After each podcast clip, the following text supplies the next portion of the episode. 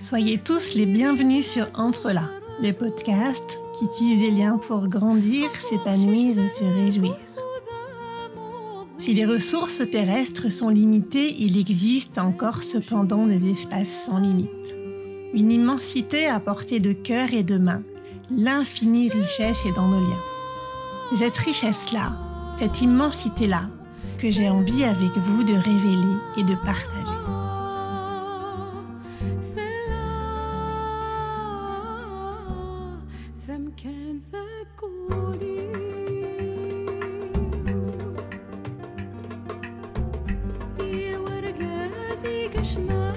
On parle beaucoup de vulnérabilité.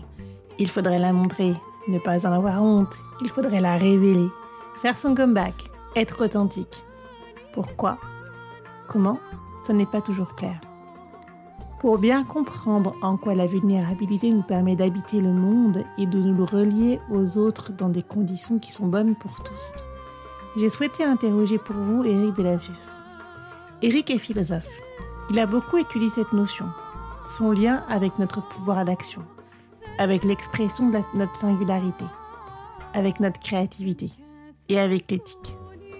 Eric porte la vision qu'être vulnérable, c'est être conscient de notre dépendance vis-à-vis des autres. C'est en cela, tout simplement, qu'être conscient de notre vulnérabilité nous rend fort. On n'est jamais autant vulnérable que quand on se croit invulnérable. Ou, autrement dit, quand on perd toute conscience de notre dépendance. Vous allez voir, vous allez tout comprendre. Et j'espère que ça va vous éclairer. Cette interview est scindée en deux épisodes. Dans le second, qui viendra juste après, nous parlerons de leadership et d'autres choses dont je vous réserve encore la surprise.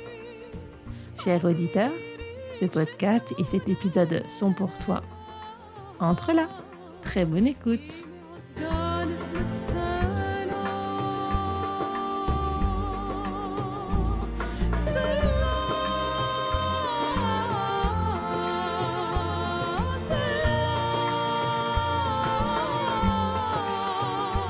Bonjour Eric, on va explorer aujourd'hui vos différents mondes, différents domaines que vous avez étudiés, la vulnérabilité, la joie plutôt que le bonheur au travail, la singularité, la créativité. Vous avez étudié euh, pas mal le monde hospitalier. Et puis, euh, dans le monde de l'entreprise, vous êtes intéressé au leadership. On va faire le tour de tout ça et voir comment la vulnérabilité s'imbrique avec la créativité, comment se tisse notre lien au monde? Les relations qui nous composent et que nous composons. Comment tout ça prend sens ensemble? Dans un premier temps, Eric, voulez-vous vous présenter, que nous fassions connaissance? Oui, alors, donc j'ai enseigné en effet donc, la, philosophie euh, pendant à peu près donc, euh, trentaine d'années. Et parallèlement, j'ai mené des travaux de recherche, entre autres euh, sur un auteur qui m'est cher, qui est Spinoza, puisque c'est sur cet auteur que j'ai fait ma, thèse de doctorat, travaillant sur les rapports entre justement l'éthique de Spinoza et l'éthique médicale. Alors pourquoi je me suis intéressé à ces questions? Donc je me suis intéressé aux questions d'éthique médicale, ensuite je me suis intéressé aux questions d'éthique managériale. Dans les deux cas, ça a été dû à des rencontres par, euh, par un médecin euh, à Bourges, justement où j'enseignais, qui voulait mettre en place un groupe d'aide éthique euh, à l'hôpital Jacques-Cœur de Bourges. Et euh, également, euh, suite à un article que j'avais publié sur, euh, sur le web, un sociologue qui est devenu un ami maintenant, qui enseignait dans une école de management et qui m'a demandé d'intervenir dans un, de, dans un de ses séminaires. Et à chaque fois, en fait, bah, j'ai découvert des univers que je ne connaissais pas. Et je me suis rendu compte que bah, justement la, philosophie pouvait y trouver de quoi euh, nourrir sa réflexion et en plus, surtout aussi, non seulement de quoi nourrir sa réflexion, mais de quoi aussi faire en sorte que cette réflexion puisse euh, avoir un effet, je dirais, sur, le réel. C'est-à-dire, euh, justement, faire un petit peu évoluer les comportements, faire réfléchir les gens dans ces deux domaines. Et, moi, c'est ce qui m'intéresse le plus finalement. Ce qui m'intéresse le plus dans la philosophie, c'est justement de pouvoir articuler la pensée et la vie, articuler la pensée et l'action, et faire en sorte que cette pensée puisse euh, aboutir à une évolution des, manières de penser, mais aussi des comportements, des, manières d'être, puisque c'est en fait le sens du mot éthique, justement. Moi, je m'intéresse beaucoup à l'éthique. Hein. Éthique, ça vient du grec ethos, et, en grec, l'éthos de, quelqu'un, c'est sa manière d'être. Et c'est ça qui me, semble intéressant. Alors, on va aller directement dans le sujet. Qu'est-ce qui fait que l'un ou l'autre ont ou pas des comportements qu'on juge ou pas éthiques? Est-ce que les formations ont un impact? Est-ce que c'est l'expérience de la vie? Est-ce que chacun a son éthique qui lui est propre? Euh, par exemple, il y a des moments où on va juger que les conséquences sont les plus importantes, par, les, par moments on va juger que ce sont les moyens qui sont les plus importants. Il y, a, mille façons, mille regards sur l'éthique. Il y a même celui qui consiste à en faire une morale. Alors, comment tout ça s'enchaîne? Comment tout ça se relie? Eric C'est toujours difficile de distinguer l'éthique et la morale parce qu'à l'origine, c'est deux termes qui veulent dire la même chose. Puisque euh, éthique, ça vient du grec ethos, morale, ça vient du latin euh, mores. Mais euh, à l'origine, les deux, ça désigne les mœurs, ça désigne la manière de la manière d'être, la manière de se comporter.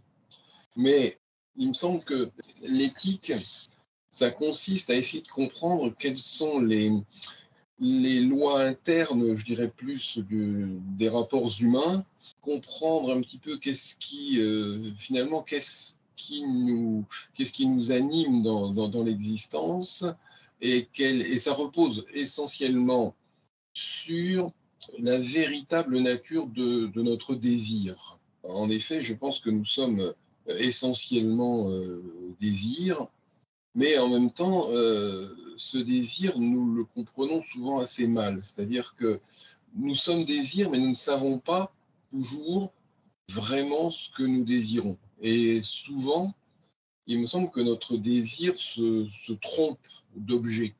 C'est-à-dire que nous croyons que nous allons nous réaliser, nous croyons que nous allons accéder euh, à la, joie suprême en, désirant certaines, certaines choses, par exemple.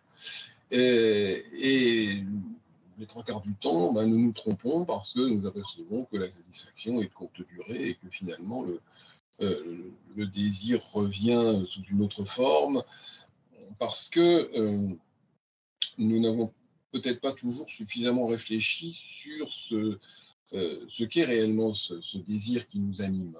Et justement, l'éthique repose un petit peu sur, euh, cette recherche d'un désir qui euh, peut-être, qui va porter certainement, et c'est peut-être là d'ailleurs que se situe notre, difficulté à cerner ce que nous désirons vraiment.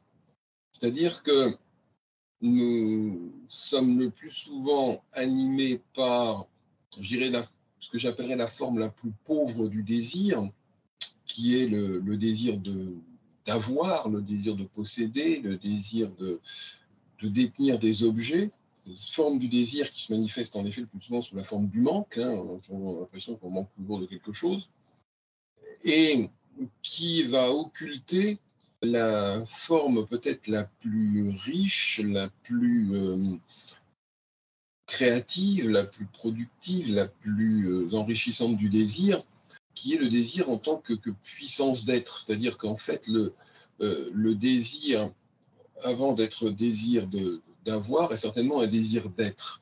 Et ce désir d'être, eh bien, pour qu'il puisse se satisfaire, il faut nécessairement qu'il euh, s'articule sur le désir d'autrui et sur leur relation à autrui.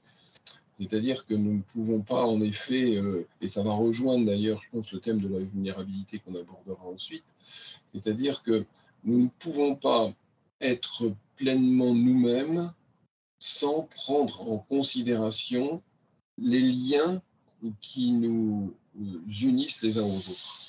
Nous sommes des êtres reliés. Nous sommes des êtres reliés et l'éthique repose certainement sur la compréhension des liens qui nous unissent à nos semblables, qui nous unissent aux autres vivants, qui nous unissent à notre environnement naturel. Et, tant que nous ne comprenons pas correctement ces liens, et eh bien finalement, nous sommes un petit peu en errance finalement. Il y a d'ailleurs une formule de Spinoza que j'aime beaucoup dans son traité de la réforme de l'entendement. Il dit que finalement, pour accéder à la, sagesse, en, quelque sorte, il faut comprendre comment euh, notre esprit est relié à la nature tout entière. C'est-à-dire que justement, ce qui, et c'est assez intéressant cette manière de présenter les choses, parce que il ne dit pas, par exemple, comme pouvaient le dire les philosophes de l'Antiquité, qu'il faut vivre en accord avec la nature, euh, ce qui sous-entendrait qu'on peut vivre en désaccord avec la nature, ce qui est difficilement euh, pensable, puisque nous faisons partie de cette nature. Nous, sommes en accord avec la nature forcément. Simplement, ce qui fait qu'on va se comporter d'une manière qui va être euh, adéquate ou pas, qui va être adaptée ou pas, qui va être euh, justement euh, en phase avec notre condition ou pas, eh bien, c'est euh, le fait de, comprendre comment nous sommes reliés et, ou de ne pas le comprendre. Je vais, je vais croire, par exemple, que je vais être heureux si je, possède beaucoup de biens matériels, euh, je vais croire que je vais être heureux si je suis euh, très célèbre. Et, en fait, je, m'aperçois que tout ça, c'est une sorte d'illusion que, que, produit mon, imagination parce que je ne me suis pas suffisamment interrogé sur euh, véritablement la nature de mon désir et sur précisément, et, ce désir, c'est un petit peu ce qui me relie justement au, reste du monde.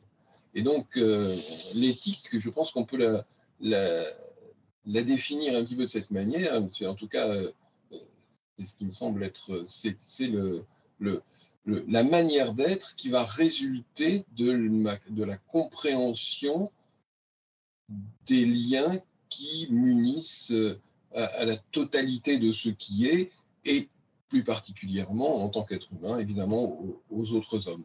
Et, ça renvoie d'ailleurs aussi à un autre sens du mot éthique en grec, puisque en grec, le ethos, hein, alors ça veut dire en effet les mœurs, la manière d'être, etc., mais ça veut dire aussi l'habitation, hein, ça veut dire aussi euh, euh, le lieu où l'on vit. Et j'aime bien euh, dire en effet que finalement, réfléchir sur l'éthique, eh bien, c'est réfléchir sur la meilleure manière d'habiter le monde c'est-à-dire la meilleure manière de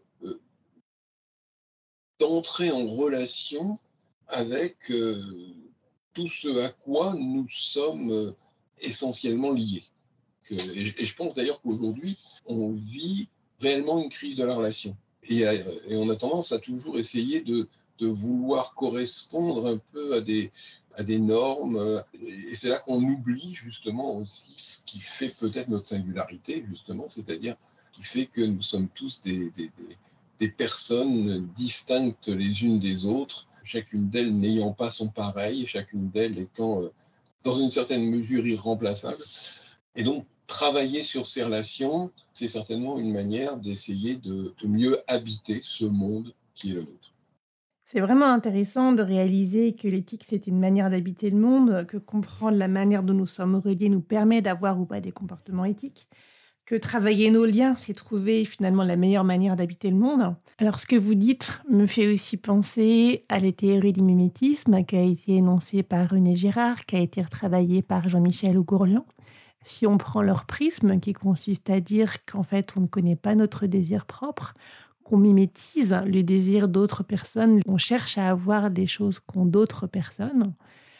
Si je vous suis, je pourrais dire en prenant leur prisme que si on choisit de mimétiser plutôt, d'imiter en fait des comportements, des manières d'être au monde, de se relier, ben, on peut là atteindre une manière d'être au monde qui va nous convenir beaucoup mieux, qui va être beaucoup plus en harmonie et qui va en plus répondre beaucoup plus fort à notre désir profond parce qu'en faisant ceci, on aura creusé, on aura travaillé ce désir.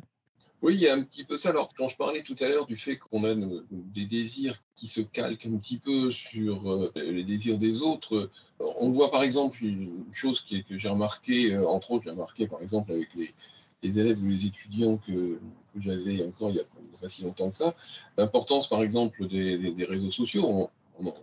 On, en use et on en abuse tous. Mais euh, ce qui me semblait assez euh, symptomatique justement d'une crise, par exemple, de la relation à soi-même, mais aussi de la relation à autrui d'ailleurs, c'est ce souci qu'avaient les, jeunes, comme ils disent, d'être populaires, c'est-à-dire en fait de, toujours essayer de, coller à une norme qui leur était imposée de l'extérieur. Parce qu'on a besoin de reconnaissance, on va faire de cette reconnaissance, en fait, non pas la, conséquence de notre euh, manière de, nous comporter, de notre conduite, mais la finalité, c'est-à-dire ce qu'on va rechercher.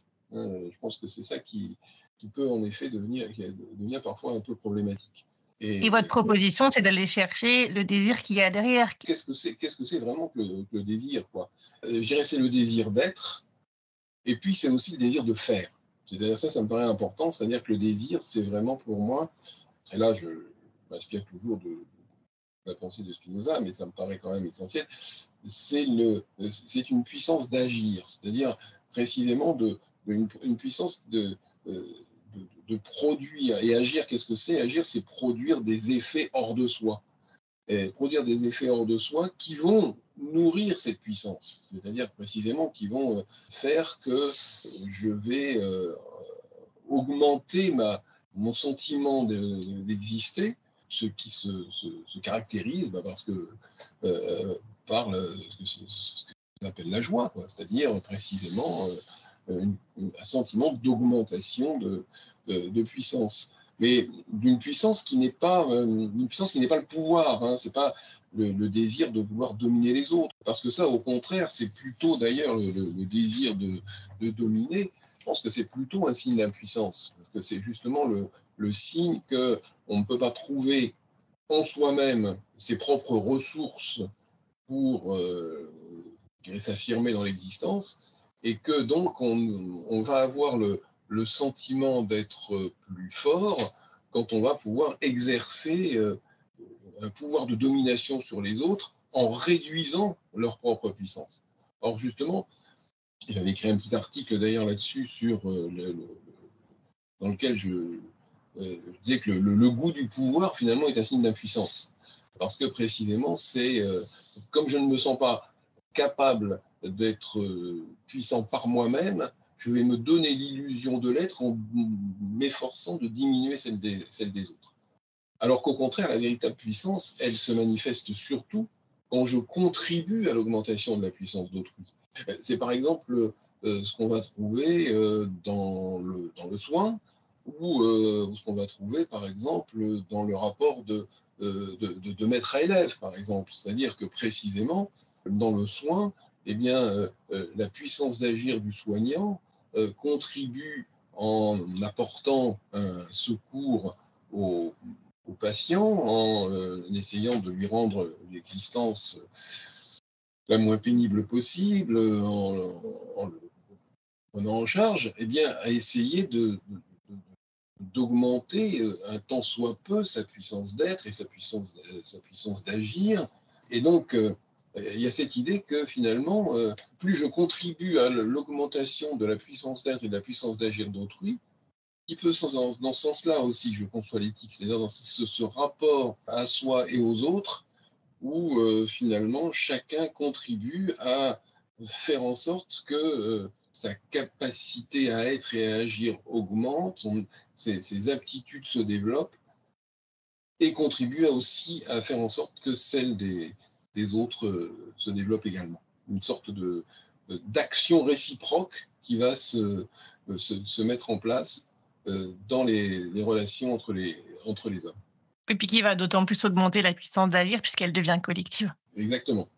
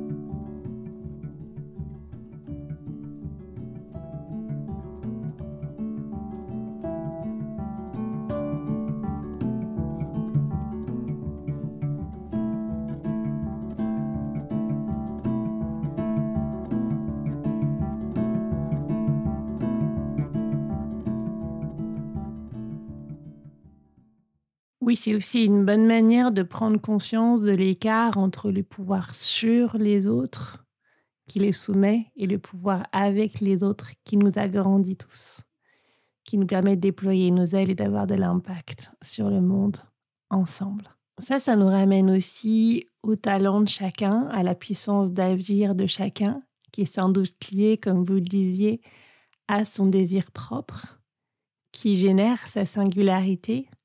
C'est peut-être les moments maintenant d'en venir à la singularité, d'où est-ce qu'elle émerge, comment l'exercer tout en restant en lien avec les autres, comment elle vient rencontrer notre créativité et comment est-ce qu'on exerce ça tout ensemble pour le meilleur, Eric? Bah, cette singularité, c'est ce qui fait que nous sommes tous euh, en quelque sorte un peu irremplaçables. Hein. Et, c'est en même temps, la singularité, c'est aussi ce qui fait notre altérité. Hein. C'est-à-dire que précisément, l'autre est toujours pour moi un mystère, parce qu'il y a toujours quelque chose d'elle euh, que je ne peux pas connaître. D'ailleurs, l'autre, par définition, je ne peux pas le connaître. Je ne peux que euh, je ne peux que croire en lui. Je ne peux pas euh, savoir ce qu'il pense réellement, je ne peux pas savoir ce qu'il ressent réellement parce que je ne peux pas me mettre à sa place, je ne peux pas pénétrer sa conscience, je ne peux que le pressentir, je ne peux qu'en avoir une, vague intuition.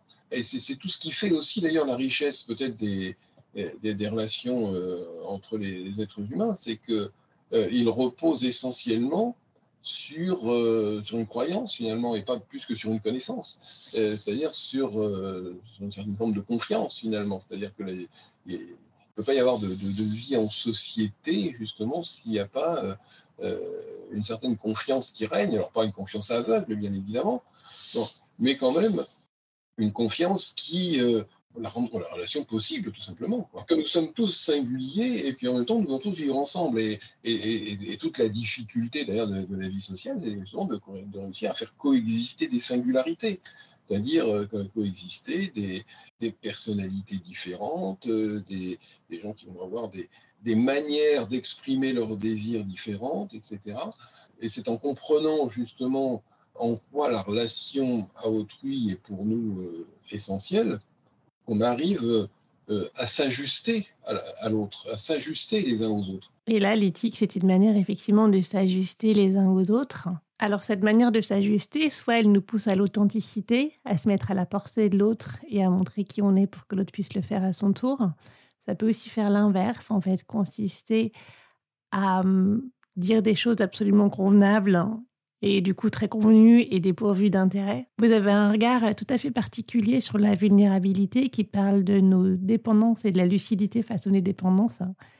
On fait bien maintenant Alors, la, vulnérabilité, c'est une notion que j'ai découvert en m'intéressant au courant qu'on appelle euh, les éthiques du Caire, courant qui nous vient principalement des États-Unis avec les, travaux de, Carol Gilligan dans euh, son livre euh, intitulé une, une voix différente. Et puis j'ai beaucoup aussi, j'avais lu aussi les travaux de John Tronto dans son livre Un monde vulnérable. Et euh, ces, éthiques, donc euh, qu'on appelle éthique du Caire, alors parce que euh, on a gardé le terme anglais, parce qu'en fait il est difficilement traduisible en français, puisque Care, euh, ça ne veut pas simplement dire le soin, mais ça veut dire aussi euh, la sollicitude, ça renvoie à l'importance qu'on accorde aux choses, hein, puisque euh, quand, je dis en anglais I don't care, ça veut dire bon, bah, ça n'a pas d'importance, ça ne m'intéresse pas, ça m'en moque un peu. donc l'inverse, ça veut dire j'accorde de l'importance à, hein, il y, a cette idée-là aussi. Dans le care. Donc il y a vraiment une, richesse de sens qui fait que euh, le terme étant intraduisible, on a préféré garder en français ce terme plutôt que de parler simplement de soins. Et l'une des, je dirais des, thèses fondamentales de, ces éthiques, c'est euh, de partir de l'idée que l'être humain et que la condition humaine, c'est la vulnérabilité. La vulnérabilité et la vulnérabilité, qui n'est pas simplement défini en termes de fragilité ou de faiblesse, mais qui est surtout défini en termes de dépendance. C'est-à-dire qu'en effet, il y a derrière cette idée de, vulnérabilité, il y a l'idée que nous sommes vulnérables parce que nous, sommes tous dépendants les uns des autres Et nous sommes d'autant plus vulnérables que nous nions cette dépendance, que nous n'assumons pas cette dépendance. Oui, parce que la vulnérabilité, si on en revient à l'étymologie, ça veut dire euh, être exposé. Hein, être exposé euh, à être blessé, par exemple, être exposé à un risque, être exposé à être affecté négativement par des, facteurs euh, extérieurs. Et précisément, si nous ne sommes pas reliés, nous sommes d'autant plus exposés que nous ne sommes pas reliés les uns aux autres. Nous sommes d'autant plus exposés que nous ne nous, nous tenons pas les uns avec les autres. Nous ne sommes pas solidaires les uns des autres. Et donc, cette, notion de vulnérabilité, elle repose justement essentiellement sur cette idée de dépendance et sur l'idée surtout que, que nous sommes tous vulnérables.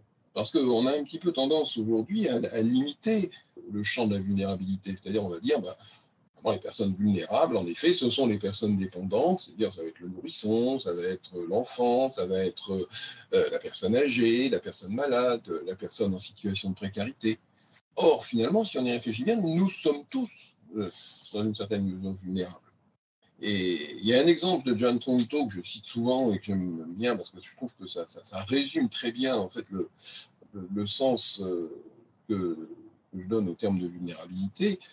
Elle, prend un exemple dans son livre Un monde vulnérable. Elle dit voilà, euh, imaginons par exemple un, quelqu'un qui, se sent euh, complètement, quelqu'un qui se sent autonome, qui est dans la maîtrise, euh, par exemple, un cadre d'entreprise, par exemple, qui arrive un matin dans, son bureau et qui s'aperçoit que pendant la nuit, le, le ménage n'a pas été fait. C'est-à-dire, il retrouve son bureau dans l'état dans lequel il l'avait euh, laissé la veille, le café qu'il a pris, le gobelet est encore sur la table, la poubelle n'a pas été vidée, enfin bon, bref, il ne retrouve pas un environnement de travail euh, accueillant comme euh, chaque matin quand il arrive au bureau. Et là, dit-elle, ben, il se rend compte qu'il est vulnérable parce qu'il est dépendant de quelqu'un, de quelqu'un qui s'occupe de lui, de quelqu'un qui prend soin de lui en quelque sorte et qu'il ne voit jamais. Hein, euh, ces, travailleurs invisibles qui, justement, s'occupent des autres pendant que les autres ne les voient pas. Et elle, il se sent vulnérable. Alors bon, réagir soit euh, en se mettant en colère euh, parce que justement la prise de conscience de cette vulnérabilité va l'affecter euh, de cette manière, ou bien peut-être si on a affaire à quelqu'un d'un peu plus gentil, il va se soucier de savoir pourquoi le, travail n'a pas été fait pendant la nuit, etc. Mais quoi qu'il en soit, cette personne qui peut-être se sentait puissante, se sentait dans, dans la maîtrise de tout, etc., ben, elle découvre en effet qu'elle dépend des autres. Et, ça, il me semble que c'est quelque chose d'essentiel et qu'on oublie peut-être un petit peu trop parce que euh, on cultive l'idée que euh, euh, il faut se faire tout seul. Enfin, c'est un petit peu l'idéologie du self-made c'est un petit peu, euh, surtout dans le monde de l'entreprise, quoi, cette idée, on met les gens en concurrence, euh, toutes ces idées-là, euh, il me semble qu'elles sont très, très mortifères, en fait, très destructrices pour, pour les, parce qu'elles sont, en général, même sur le plan psychologique, je pense, assez, elles font pas mal de ravages. Assumer sa vulnérabilité, justement, c'est une manière de, convertir euh, cette vulnérabilité en force, finalement. C'est une manière précisément de, convertir cette vulnérabilité en puissance d'agir, parce que justement, je me rends compte que ma puissance d'agir, eh bien, elle va euh, être euh, d'autant plus grande que je vais être soutenu par la puissance d'agir des autres. Et ça, ça me semble important, et ça me semble aussi important de relier cette, euh, cette idée à l'idée de solidarité, par exemple, hein, c'est-à-dire précisément euh, la, solidarité, qu'est-ce que c'est? Ben, C'est ce qui fait que nous, tenons les uns aux autres et nous nous tenons les uns par les autres. Hein, il, y a, un livre de euh, Valérie Vance qui s'intitule À quoi tenons-nous? Et je pense que euh, le sens de, ce titre on peut le comprendre de plusieurs manières, c'est-à-dire on peut comprendre à quoi tenons-nous, c'est-à-dire quelles sont les choses auxquelles nous accordons de la valeur, quelles sont les choses que nous, considérons comme importantes et que, auxquelles on tient au sens courant de ce terme, mais à quoi tenons-nous, c'est-à-dire ça peut vouloir dire aussi qu'est-ce qui nous fait tenir? Et précisément, nous tenons, nous tenons parce que nous nous tenons les uns les autres. Nous sommes solidaires, hein, et dans solidaire, il y a, l'idée de solidité aussi, c'est-à-dire de précisément, si nous assumons cette vulnérabilité, eh bien, ça veut dire que nous acceptons nos dépendances, c'est-à-dire nous acceptons justement d'être reliés les uns aux autres, nous essayons de comprendre comment nous sommes reliés les uns aux autres, et en essayant de comprendre comment nous sommes reliés les uns aux autres, eh bien, nous améliorons la qualité de cette relation et nous tenons d'autant mieux euh, les uns avec les autres. Oui, j'aime beaucoup cette conception de la vulnérabilité que j'ai découvert avec vous, qui consiste à être conscient et lucide de nos dépendances et qui révèle que c'est quand on est le moins conscient et quand on se croit invulnérable qu'on est le plus vulnérable, de la même manière que c'est parce que on n'arrive pas à avoir de pouvoir sur soi qu'on cherche à en avoir sur les autres. En vous écoutant, je comprends que quels que soient les liens qu'on façonne avec les autres, ces liens-là nous façonnent, façonnent notre vision du monde, façonnent qui on devient. Et Là, ça me pose la question de la singularité. Comment est-ce qu'on développe sa propre singularité en étant tellement relié, tellement dépendant des autres? Je pense notamment à ce qui arrive quand on rejoint une entreprise, on rejoint un collectif, on a à s'intégrer, se parer dans une société. Alors comment est-ce qu'on s'intègre sans se désintégrer? Comment est-ce qu'on garde sa singularité? Tout en étant inclus dans le collectif Comment est-ce qu'on apporte sa propre valeur ajoutée? Tout en faisant partie de ce collectif Comment tout ça se tisse et se construit? Cette question, elle est aussi en lien avec notre créativité puisque notre créativité, notre pouvoir de créateur, il émerge quand on est dans notre singularité, quand on exprime notre propre désir. Donc voilà, comment vous reliez toutes ces notions?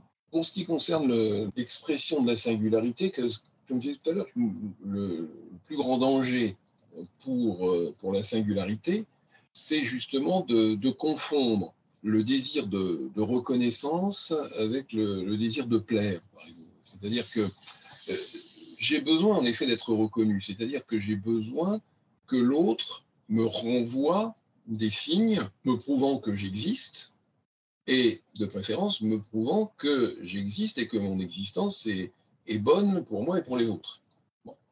Donc j'ai besoin d'être, tout être humain a besoin d'être reconnu d'une manière ou d'une autre.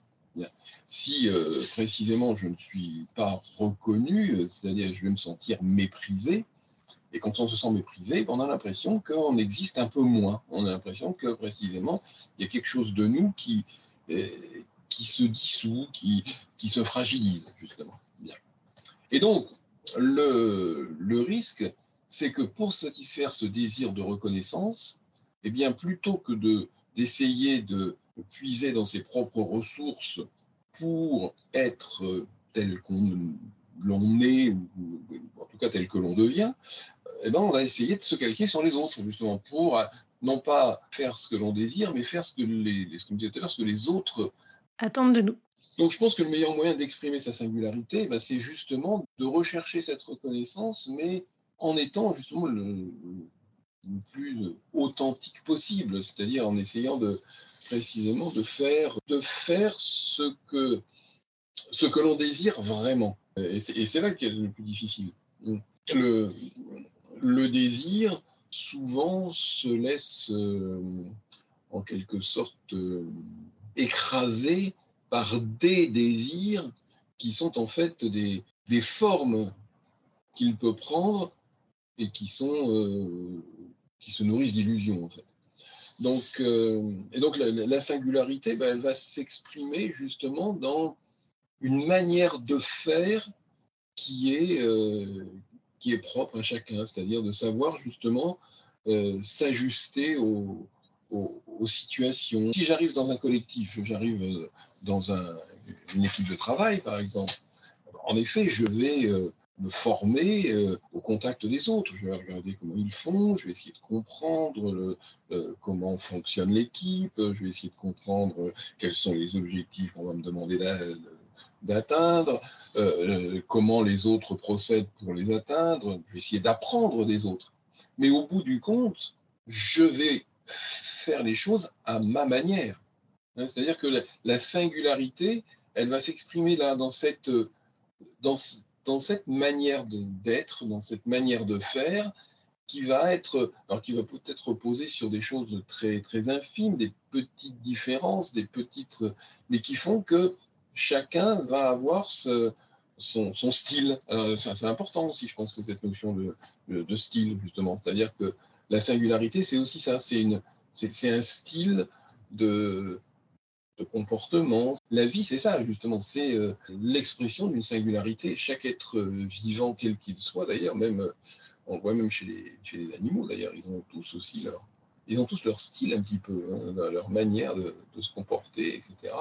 Et, et c'est ça qui est essentiel. Alors, tout ça vient, cette singularité, euh, ça vient de, de, plein de choses, je veux dire, ça vient de, euh, de, notre histoire personnelle, euh, qui nous a formés, qui nous a façonnés, euh, de tous les événements qu'on a vécus, heureux et malheureux. ça vient peut-être aussi d'ailleurs de notre structure biologique, certainement, il y a des éléments de cet ordre-là, mais c'est justement la, rencontre de tous ces facteurs de nature différente qui, qui font que je suis un petit peu, que chacun de nous va constituer une, singularité. Hein. J'avais euh, intitulé un de mes, articles, je crois que j'avais fait euh, une petite vidéo sur YouTube là-dessus, euh, se concevoir comme un carrefour. Finalement, ce que je suis, c'est le, point de rencontre d'une multiplicité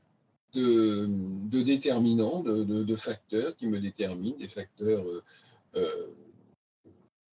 culturels, euh, sociaux, euh, liés à mon histoire personnelle, à, mes origines familiales, liés, enfin, tout lié à la structure de mon corps aussi, parce que ça, c'est, surtout pas oublier qu'on a un corps, parce que c'est quand même essentiel.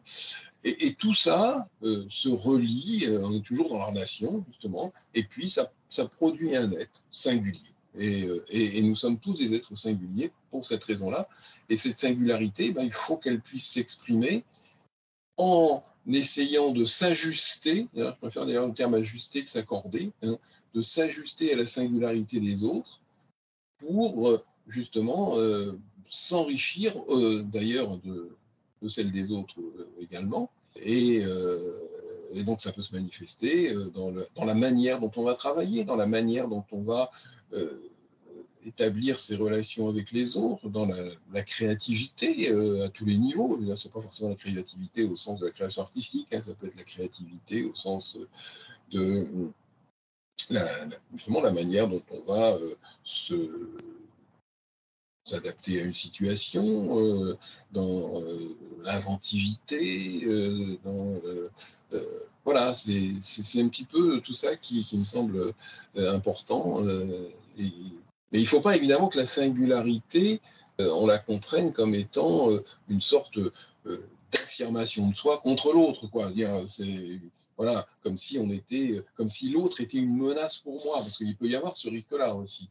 C'est-à-dire ce, ce, risque de, se dire, et il y a des, personnes qui, qui, pensent les, les, relations humaines de cette manière-là et qui se font qui font beaucoup de mal aux autres, mais qui font beaucoup de mal à eux-mêmes aussi, puisque justement, ils voient l'autre toujours comme une menace, comme celui qui va venir empiéter sur leur singularité. Alors que précisément, euh, alors ça peut être le cas, justement, ça peut être le cas quand on a affaire justement à cet autre. Euh, si, si, si, chacun perçoit l'autre comme une menace, c'est ce qui risque de se produire. Mais si je, je, m'ouvre à autrui euh, et que euh, justement j'exprime ma singularité euh, avec ce, souci euh, de, de, je de l'offrir à l'autre en essayant en même temps de, de m'enrichir de, la sienne, eh bien, c'est là, il me semble que le, on va être dans cette situation justement où à la fois ma puissance d'agir va augmenter et je vais contribuer à l'augmentation de celle d'autrui réciproquement. Alors dans cet épisode, on a parlé d'éthique, de vulnérabilité, de singularité. On a un tout petit peu abordé la créativité, pas encore le leadership. Ce sera l'occasion de l'épisode qui viendra juste après. Si vous voulez en savoir davantage, si vous voulez contacter Eric Delassus, vous trouverez, comme d'habitude, toutes les informations nécessaires dans la description de cet épisode.